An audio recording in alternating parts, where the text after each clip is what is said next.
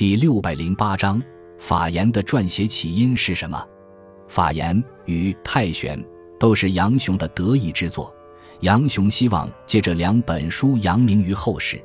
法言撰写的起因，据作者所说，是因为他认为传墨大于《论语》，于是模仿《论语》而创作了法言。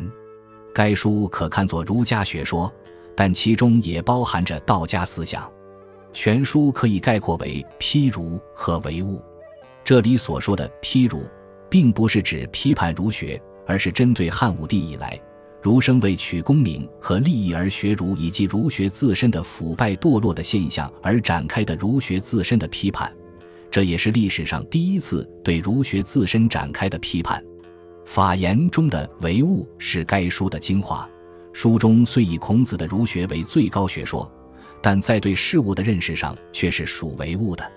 他认为孔孟的天命论是错误的，主张事在人为。在人性论上，他认为人性是善恶一体的，最终是为善还是为恶，主要取决于教化。另外，他还承认历史是发展变化的。法言中的唯物主义思想，对后世的无神论思想产生了很深的影响。